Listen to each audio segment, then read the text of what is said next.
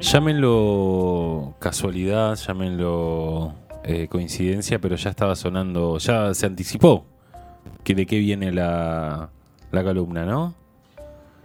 Sí, estamos hablando del grupo británico The Beatles.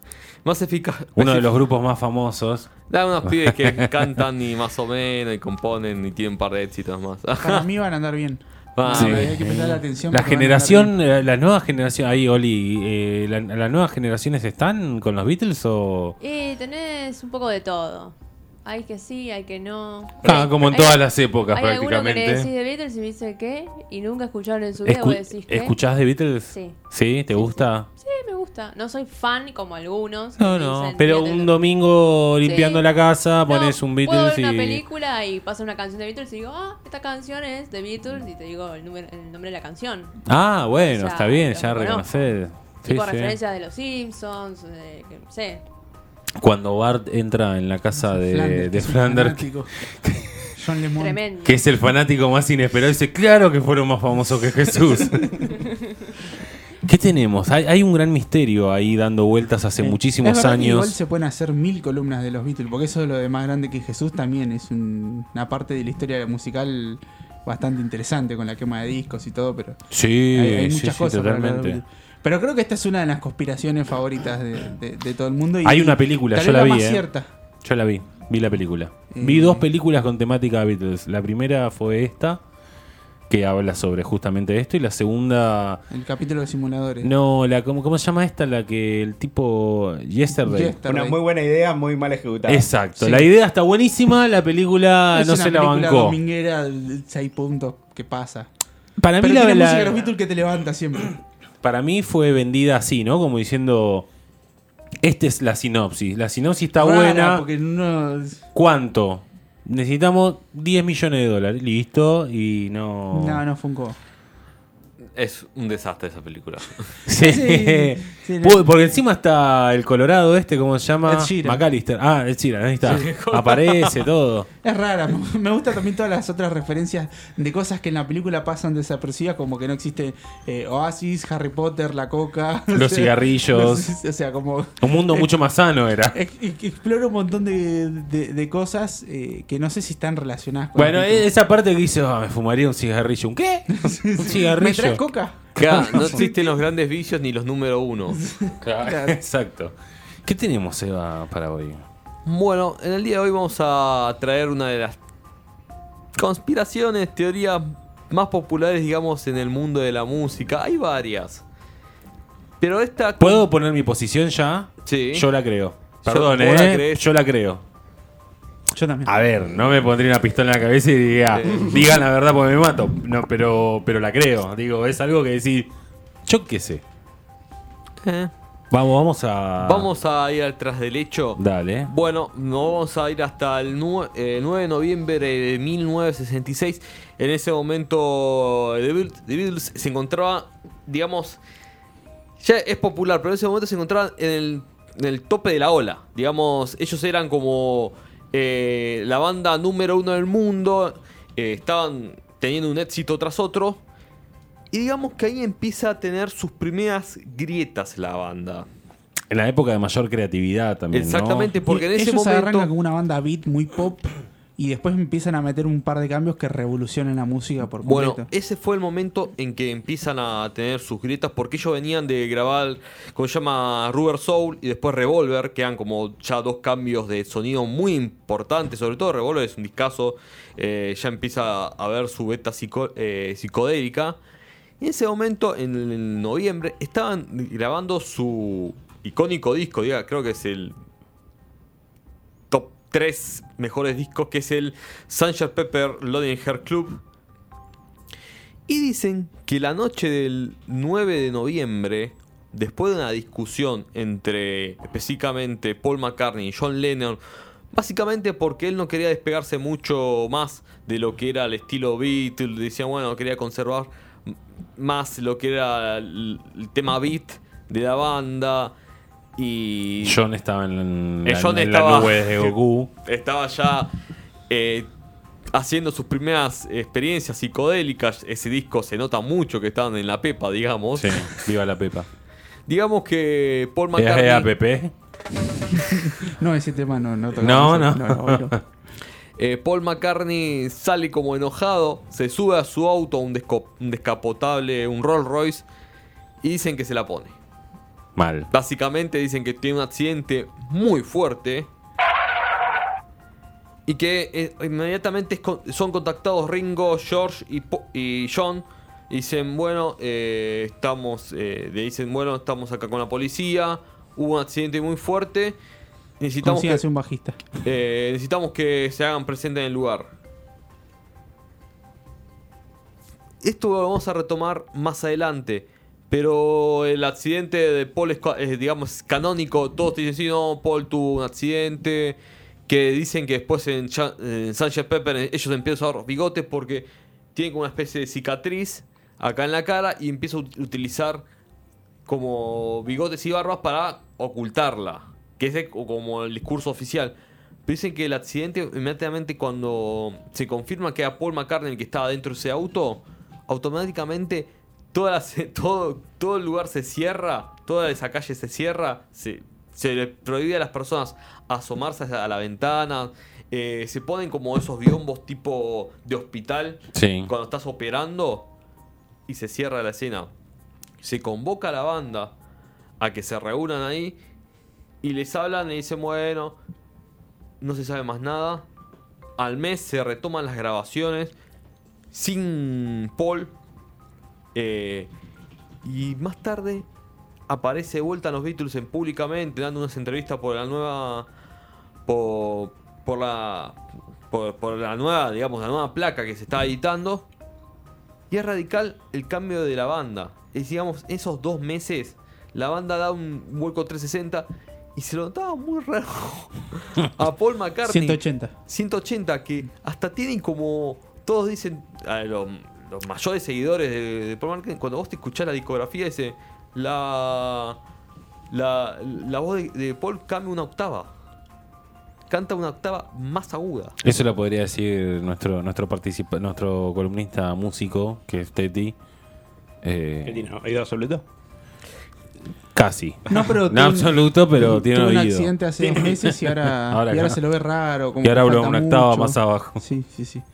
Bueno. Bueno, igual, a ver, depende de cómo haya sido el accidente, pudo haberlo afectado físicamente. puede haberlo afectado Y, físicamente y después pero- cuando tenés una experiencia tan cercana a la muerte, por ahí Pará, hasta Leo, pará, puede justificar cambiar. todo. Yo estoy diciendo que yo creo la teoría, simplemente estoy dando, siendo un poco abogado del diablo también. Claro. Bueno, van a pasar uno o dos años hasta que el 12 de octubre de 1966, eh, en una pequeña estación de radio de Michigan, el DJ, que acá lo tengo anotado, eh, Russell Gibbs, recibe una llamada de un, de un seguidor de la radio y dice que tiene un descubri- descubrimiento que hizo escuchando eh, la última placa de los Beatles. Que en ese momento creo que era el álbum blanco, en 1969. Si ustedes escuchan el tema, creo que es el tema más raro de toda discografía Beatles, encima es el más largo, que es Revolution 9. Primero eh, se le voy a pedir, si, esto es totalmente improvisado, Olivia.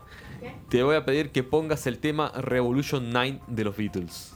Lo vas a encontrar fácil seguramente porque es una banda... ¿Estará subido? Nah, sí, sí. Mientras rellenó un poquito, porfis. Está, se- hace, Ahora- hace un par de años se remasterizó toda la discografía. sí, Sí, me, parece No, incluso lanzaron uno en el aniversario, no sé qué número. de la muerte de. No, no, del, del disco. un- eh, algunas sesiones de grabación con ellos punteando. A mí eh, me gustaría eh, preguntarte esto, ya que estás eh, metido en el mundo de las conspiraciones. Esta conspiración tiene, me parece a mí, una particularidad que no es que fue algo que se dijo así que lo encontrás en un blog perdido, sino que, como te digo, hay una película, hay libros escritos, Sí. digo, por periodistas que, que, que Digo, no, no es que es algo así nomás. Sí, porque tiene material, digamos, en el sentido, eh, hasta hay como una entrevista, vamos a adelantar un poco, hay una entrevista que se hace antes de que muera George Harrison, que es un apócrifo, todos dicen que es un apócrifo, pero mucho que dicen es real, que hay un audio que lo encontrás en YouTube muy fácilmente, que es, dicen que es- en teoría es George Harrison confesando en fe- básicamente que el gobierno de Inglaterra y el gobierno de Estados Unidos, que lo vamos a retomar, esto es, al final lo vamos a retomar, le, eh, básicamente los presionó para que la banda continuaba eh, tal cual estaba. Estados Incluso- Unidos dice, eh, complota acá. Incluso Paul McCartney de alguna forma se refirió al tema. Cuando vos me dijiste esto me acordé que yo había leído algo en la biografía y lo traje. Escu- Acá está, ya está sonando el, el tema, ¿no? No. ¿Vos, vos tenés oído absoluto? Sí, yo no Está, estoy un, está, está una nada. octava abajo, ¿eh? Ahí sí. no, no, eh, de lo que yo me sé octavo abajo es como canta Paul McCartney en el resto de la discografía es posterior. Como que no es exactamente la misma voz. La, eh, la canción es esto. Después empieza como a escucharse ruidos de explosiones, de choques de autos.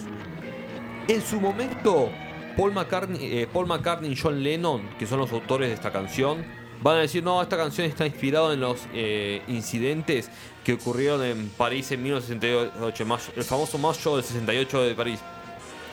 ¿Qué pasa? Cuando vos pones la canción al revés, primero hay referencias satánicas. que Como las canciones Yuya. y en un momento se escucha muy claramente Paul is dead, Paul está muerto, Paul está muerto, Paul está muerto. Y acá se empieza la conspiración más grande. Perdón, pero Gaby tenía, tenía, habías traído material. Ah, te decía que Paul McCartney se refirió al tema en su biografía. Y me acordé cuando dijiste que me acordé que yo había algo leído, lo busqué. Después, si querés, te aporto la versión de Paul McCartney de todos lo- los rumores al respecto. Dale. Bueno, Ahora, igual antes de, de- de que sigas, digamos, yo comercialmente, hay dos cosas. Si se muere un integrante de la banda, yo al revés, más que ocultarlo, vos lo, lo haces público comercialmente Eh. y la historia de la música demuestra de que el siguiente disco vende mil millones de copias más. Tipo, le pasó a, a- a la- a muchas bandas. Y segundo, si, si te dan, si hay una teoría y, y vos querés alimentar el morbo, yo pondría Polis Dead al revés porque sabés que algo- alguien lo va a hacer. a eso lo, lo vamos a ir. Porque era una época muy particular, para, sobre todo para la política de Estados Unidos y de Inglaterra. Algo más, una- un dato más perturbador, es que uno de los últimos discos que es eh, Ab- Abbey Road, si ustedes le prestan atención a la tapa, van a ver El lo último. siguiente. Eh, no, el último es cosa, como se llama... Eh, no. Abbey Road. Abbey Road es el último que tiene la tapa de ellos cuatro... Camina cruzando por la calle Abbey No, Road. es, es otro, me parece es otro. Me voy a pensar obligar a buscarla. Eh, Abbey Road es el de la calle, pero no es el último. No es el último, no. ¿Cuál es el último? Eh, Lady B, ¿no es? Creo que es Lady B el último disco de los. De los Esto termina las piñas. Esto termina- No. Acá te lo busco, ¿verdad? ¿Cómo Sí. se llama? Es el de. de ¿Alguien que- puede chequear? Lady B. ese- Lady B, que está la, la foto de ellos cuatro dividida la, la pantalla. Y es sí. el que hacen, el que hizo el documental Peter Jackson de Get Back. Bueno, el disco anteúltimo de Lady B es Abbey Road, que es la famosa tapa que todos replican cuando Sí, van sí. al estudio. Que van. Bueno, si ustedes le prestan atención. ¿La hiciste a- la foto, Seba? Obviamente que sí. Sin zapatillas. Ese es el detalle que vamos a hablar de acá. Ellos en ese momento estaban muy, pero muy aficionados a la, a la religión hindú, a toda la cultura hinduista. Habían tenido un viaje a la India bastante Si importante. ustedes le prestan atención a la tapa de Abbey Road, van a tener lo siguiente.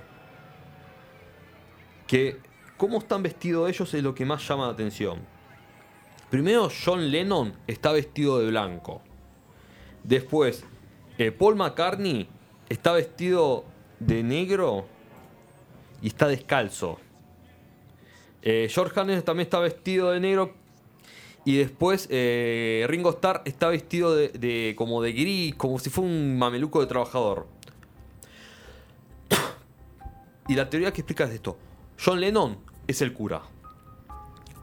Eh, George Harrison, ese como si fuera un viudo o un familiar que está de luto. Ringo Starr sería el trabajador, el sepulturero, el que hace el pozo. y Paul McCartney es el muerto. Porque en la, en la religión, en la cultura india, los muertos siempre se, re- se representaban descalzos porque estaban tocando tierra divina. Che, perdón, ¿eh? Sí, sí, Eh, Eh, Abbey Road es el último disco que graban los discos. Le- los Beatles, Let It Be lo habían grabado antes. Y Ah, lo habían grabado antes. Pero sí, Abbey Road es el último. Por eso tenía el- Claro, la porque confusión. encima, Es el último que graban ellos. Conceptualmente se decían que esa tapa se la justifica como un entierro porque decían que iban a enterrar a los Beatles en ese- eh, cuando iban a hacer ese disco. Y por eso hacen la tapa. Pero llama la atención que el muerto ¿Qué, sea Paul. qué edad tenían en ese momento? Yo no había nacido. No, ah, los Ah, Beatles, yo decís. iba de. No, pensé que, estaba, mi pensé que lo había sido a ver en vivo la Eh, presentación. no sé, 30 y. Algo. Como mucho 32. Porque ellos Como arrancan mucho. muy jóvenes y vos pensás que en Aparte menos de fue- 10 fue- años. fueron es- 10 años justos. sí, el, donde, donde hacen todo su éxito. Con acá, lo cual. acá lo único que está dentro de un cajón, claramente. ¿Eh? Perdón, ¿eh? Seguimos aportando pruebas. Seguimos aportando pruebas. El único que está dentro de un cajón. Adentro de una caja fuerte, sí, es muy curioso. Y también acá Paul McCartney tiene una cabeza en su regazo, la cual dicen que se desprendió, ¿no? La teoría del accidente es que se... Bueno, ahí acá vamos a la parte conspiranoica pura y dura. Eh, eh, después de recibir como esa especie de llamada de ese DJ en 1969, la canción es una locura, ya la escuchamos un poquito. Si lo das alrededor, a- a- a- si la, la escuchás alrededor de esa canción, tiene una mención a Satán. Tiene la famosa Paul is Dead. Todo tiene una mención a Satán en estos Sí, es, igual la era- Biblia. La Biblia habla mucho de que- Satán. igual en ese momento. Principalmente. En ese momento había como la iglesia católica un enfrentamiento muy fuerte con el rock, el rock de ese momento. Y hasta casi había artistas que lo hacían en joda para que se hablen de ellos. Es que porque decían que, digo, vendían mí- los, que decía que vendían los discos. Che, mirá que este tiene una referencia satánica. Y era casi como que se pongan en el radar porque no es, es como yo decía, el- no existe la mala prensa. Eh, De hecho, ayer se cumplió el aniversario del, del juicio al cantante de Twisted Sister, que lo habían acusado de promover el satanismo Sí, y, pero y- y todo por el tema de heavy metal. O sea, Bueno. siempre el rock trajo eso aparejado. Eh, ahora vamos a hablar de lo que sería la conspiración mayor. En esa época hay poca mención en los documentos oficiales, pero mm, años más tarde se iba, a revelar, se iba a revelar que esto existía. En 1973 eh, empieza a circular un documento desclasificado en Estados Unidos que había una operación eh, que se había iniciado prácticamente a principios de, de los años 50, que es la operación Sinsonte o la o operación Mockingbird. Básicamente lo que hablaba... ¿Puedo agregar algo? Los estadounidenses son muy buenos poniéndole nombre a las operaciones. Sí, la verdad que son muy buenas. Son, son llamativas y todas. Después te queda justo para vender el libro, ¿no? Acá está el libro de. Tormenta del desierto. Tormenta del Desierto. Es una Código película. flecha rota. ¿Cuál otra? Se me- O True de Rojo. Tiene, tiene muy buenos nombres. Meten, meten, le pagan a alguien que pone títulos. Y nosotros tenemos la banda de los copitos. Y nosotros tenemos la banda de los copitos. Muy poco, muy poco. Y nadie le dice copitos. Y nadie le dice copos. eh, que hablaba básicamente de Operación Sinsonte, que era una especie de contrabatalla cultural para eliminar eh, la influencia so- soviética de los medios de comunicación y orientar eh, discursivamente y socialmente la circulación de los contenidos culturales hacia, digamos, el capitalismo, esas cosas. Hoy una, un apéndice de la Operación Sinsonte que hablaba sobre la, eh, sobre la cultura joven y sobre la incipiente cultura musical nueva de los 60. Y hablaba sobre una oficina que se había instalado en Londres específicamente para seguir las nuevas influencias de la cultura musical británica que se estaba viendo en ese momento y habla de, de esa fecha de 1963. Bien. Automáticamente los documentos cortan eh, o está todo, sigue siendo todo, viste ustedes siempre ven los documentos clasificados de viejos y que se ven con las líneas negras. Automáticamente los documentos no se desclasificó más o que, o que no, no se quiso revelar más. Y se empezó a especular en ese momento cuando sucedió el accidente de, de los Beatles que pudo estar, eh, pudo estar involucrada la CIA en la suplantación de Paul McCartney. Claro, que encontrar a alguien muy parecido. Sí, y a eso vamos. Hay una justificación. A eso ¿eh? Tie- Tiene que ser muy parecido y, can- y más o menos cantar o Eh, utilizar un playback muy importante. ¿No viste los simuladores? Claro, el carnicero. El carnicero era. en ese momento, eh, ya los Beatles, ya siendo recontra mega conocidos, ya empezaron a tener imitadores. Y uno muy conocido que por lo menos circulaba en los pubs de Gran Bretaña y, a- empezó, a- y había empezado a tener como su propio nombre, era William Shears Campbell. Más conocido como Bill Shears. Como Bill, el suplantador. Justo cuando ocurre el accidente de Paul McCartney en mil- a finales de 1966, desaparece de la escena totalmente. Bill Nadie Shears. más supo de él. Nadie más supo de la carrera de Bill Shears y era un imitador de, de los Beatles muy conocido y muy demandado porque los Beatles habían dejado de tocar en ese momento cuando se muere su representante, creo que es Max Martin, el representante histórico de Beatles que se muere y dejan de tocar en vivo. No, Max Martin era el productor, El de productor Brian musical. Epstein era el Brian manager. Epstein, sí, bueno, se murió Brian Epstein y ellos dejan de dar conciertos en vivo básicamente porque eran un quilombo y todavía mucho no se entendía cómo, cómo atender al concierto de masas. Eso después Sí, con re- Woodstock se va, se van a piolar más y van a empezar a, Los Rolling estuvieron bien cuando contrataron a los. A los Hell Angels para los- hacer Esos estuvieron Y le bien. faltó eso a los Beatles, ¿no? Sí. Y la teoría dice que Bill Shears se somete a una serie de cirugías plásticas para parecerse lo más posible a, a Paul McCartney y suplantarlo por el resto de, los, eh, de la carrera. Básicamente le prometieron como una vida de superestrella. Eh, eh, se dice que sobre sus últimos días, lo, vamos a re- lo retomamos, eh, eh, siempre se me va el nombre. Eh, George Harrison Sí. confiesa que es él, pero es un audio apócrifo, así como explicó que no, no existe esa. ¿Quién lo compró? ¿La misma CIA? La misma CIA dijo, no, es falso. Chicos, es falso. eso. Sí. Así que bueno, esta ha sido la historia de, de tras la supuesta teoría que dice que... Es más, ah, me voy a un último dato.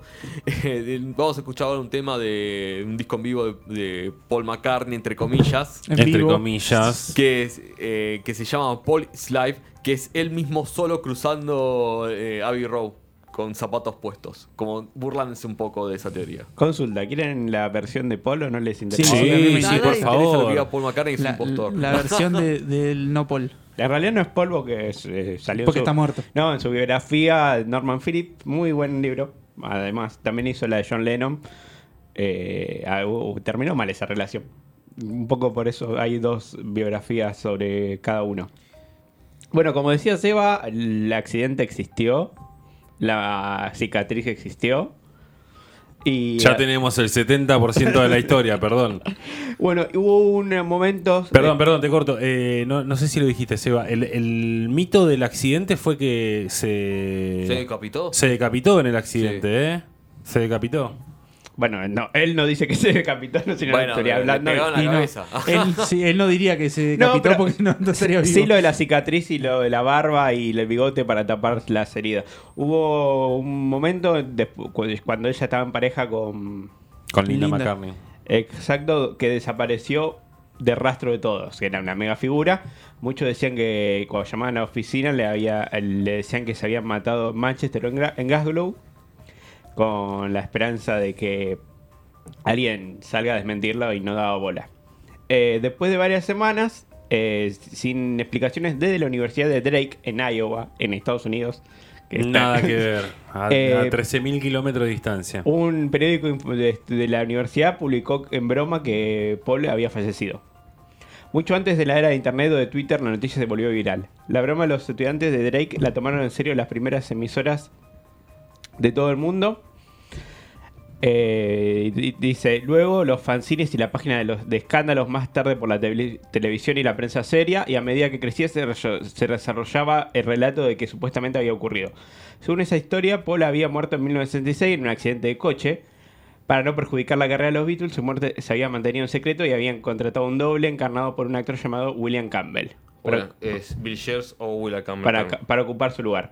Varios analistas e intérpretes de la letra de los Beatles, los más obsesivos, eh, de los cuales siempre habían estado en Estados Unidos, eh, que en realidad no habían tenido donde eh, hincar el diente de Sgt. Pepper, que fue el, último disco antes de su desaparición, se abalanzaron sobre el humor. Entonces empezó a decir que los compañeros de la banda de Paul, en apariencia cargados de culpa por su muerte, habían dispersado referencias ocultas en toda su producción musical desde entonces.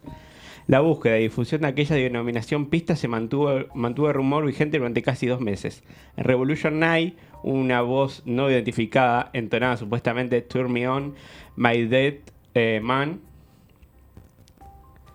Eh, eh, enciéndame, bueno, la traducción. Se decía que la última sección de Strawberry Field Forever, John cantaba I buried Paul, eh, yo enterré a Paul, aunque él mismo siempre sostuvo que decía Canberry Sauce, eh, salsa de arándanos. En la portada del álbum Sgt. Pepper, Paul aparecía allí con un uniforme azul que supuestamente confesaba su propia impostura con un brazalete con las letras OPD iniciales de o Officially Pronounced Dead, que es declarado oficialmente muerto. En realidad eran OPP, las iniciales de Ontario Provincial Police. Lo mismo había ocurrido en la... Perdón, ¿qué Carla? En la película Ma- Magical Mystery Tour, donde se había puesto un clavel negro, mientras que los otros Beatles llevaban eh, flores rojas. La atención se concentró por encima de todo en la cubierta del álbum Abbey Road, que en realidad nunca se había pensado para que tuviera significado alguno. De pronto las cuantas figuras que marchaban fuera de compás por el paso Severa se habían convertido en una procesión fúnebre, con John vestido blanco y con patillas en el papel de sacerdote, como decía Seba, Ringo en su formal traje negro como el hombre de las pompas fúnebres, George con sus vaqueros eh, azules como enterrador y Paul con los pies descalzos representando su papel de difunto. Se decía que un coche aparcado en el fondo añadía el detalle decisivo, un Volkswagen Beetle, en la parte de cuya placa se veía 28 IF, lo que sería la edad de Paul si hubiera estado vivo en el otoño de 1969, aunque en realidad todavía tenía 27 años. Para noviembre se iba a producir una inundación de sencillos sobre Paul está muerto, de varios artistas, vieron el, vieron el filo y empezaron a sacar canciones. Y la oficina de prensa de Apple, la discográfica, eh, tenía que desmentir rumor docena de veces al día de la prensa de todo el mundo. Unos pocos lograron ponerse en contacto con Jim McCartney, el hermano de Paul, en, en Cheshire, quien se dedicaba a hacer lo mismo. Pero como nadie estaba dispuesto a velar dónde se encontraba Paul en ese momento, la fiebre necrofílica ah, necrofila se, no disminuyó. Por fin la revista estadounidense Life hizo lo que no se le había ocurrido a ninguna publicación británica. Descubrió la existencia de una granja de Hyde Park y despachó hasta allí a un periodista y un fotógrafo. Llegaron una mañana temprano, mientras Paul estaba acostado. Al principio, al principio se puso nervioso ante esta intrusión y les tiró un cubo lleno de excremento de gallina. Luego, cuando se dio cuenta de que ese gesto había quedado inmortalizado por las cámaras, el relacionista públicas, públicas que él había eh, que él tenía se puso a- eh, se hizo cargo de la situación, accedió a una entrevista bajo la condición de que anularan la foto de que él le tiró mierda. La cubierta de la edición de Live del 7 de noviembre lo mostraba despeinado sin afeitar con su bebé Mari en brazos, Linda a su lado y Hater de 6 años aferrados a su pierna. Eh, esa es la versión que da en su biografía, eh, donde Dejó más dudas que. Sí, claro, porque la respuesta oficial hubiera sido: eh, me la recontra pegué, necesitaba un poco de descanso y fui de dos meses a descansar a la granja. Sí, dio mucha vuelta. corta. la sí. portada decía Paul sigue entre nosotros, era el título de la revista. Y bueno, el rumor la verdad que no paró. Siguió. Yo ya dije, yo creo que Paul murió y que este hizo un buen laburo. A ver, ¿podemos admirarlo? ¿Te, Sí, te das sí. derecho a admirar a un, a un ignoto? La, la verdad que la hace bastante bien. Hizo, si total después Paul McCartney no hizo nada que me guste a mí. no iba a decir nada bueno, pero eh, era abarcar mucho. cosas lindas buenas. cosas como solistas, ¿eh? Sí, sí, sí. sí. Por eso, sí, lindas cosas, no fue Como todo el resto de los Beatles. Como todo, sí, claro. Eh, George Harrison hizo cosas buenas. Por eso, A hicieron mí cosas George buenas. Harrison sí, sí. me gusta más. Me, me pareció más El, rocker. el problema de Paul McCartney es que la metió a Linda, que no sabía tocar nada. Y A tocar la pandereta. Eh, pr- Primero tocaba el piano de los teclados. Y, Y- era, era- y no sabe- Desastre. Cuando no sabes tocar, no sabes tocar. Sí. Después le dijeron, bueno, tomar la pandereta, entretenete. y bueno. Pero Un poco más chirulo tu comentario, perdón, ¿eh? No, no, no, no, No, pero- porque si hubiese sido lindo McCartney, no y, pero hubiese si no sabe tocar, no importa si sos mujer, eh, hombre, Nada. binario, No. no, no sin, sin sexo, no sé. No sé, me Es pareció. cuestión de talento, no de género. Eh, queridos oyentes, ustedes decidirán del otro lado eh, su verdad, su realidad. Estamos todos esperando el fallecimiento del falso Paul McCartney. Para... ¿Otro más se va a morir este día? Quiero saber si. Porque tampoco se puede hacer una prueba. ¿A quién le haces la prueba? A la madre McCartney. Está muerta. Por eso, una, una sumación de- tenés que levantar. Hay que ver si está vivo el hermano. ¿Tenía un hermano? Sí. Sí. Lo acabo de nombrar. No, cuando- No no, no vayas por ahí. no nota. No, no vayas por ahí que no hay retorno, ¿eh? A, a, a los hijos. Hay que ver si nacieron antes o después del Ah, accidente. pero los hijos. Ahí Hay que- están las explicaciones. los hijos puede tener Bueno, la- muchas la, hija, explicaciones. la hija mayor no es de él, para empezar. Ahí tenés. Ahí está. Porque que te vaya Linda a ya contar. tenía una hija cuando se conocieron. Todos estos misterios y mucho más están aquí en No todo es verdad, no todo es mentira. Eh, muchísimas gracias, Eva. De nada. Vamos con una canción de The Beatles. o de Paul- de Paul ¿Podemos poner una de Rolling Stone que me gustan más? ¿No? Bueno, vamos con una canción de Paul McCartney y enseguida volvemos.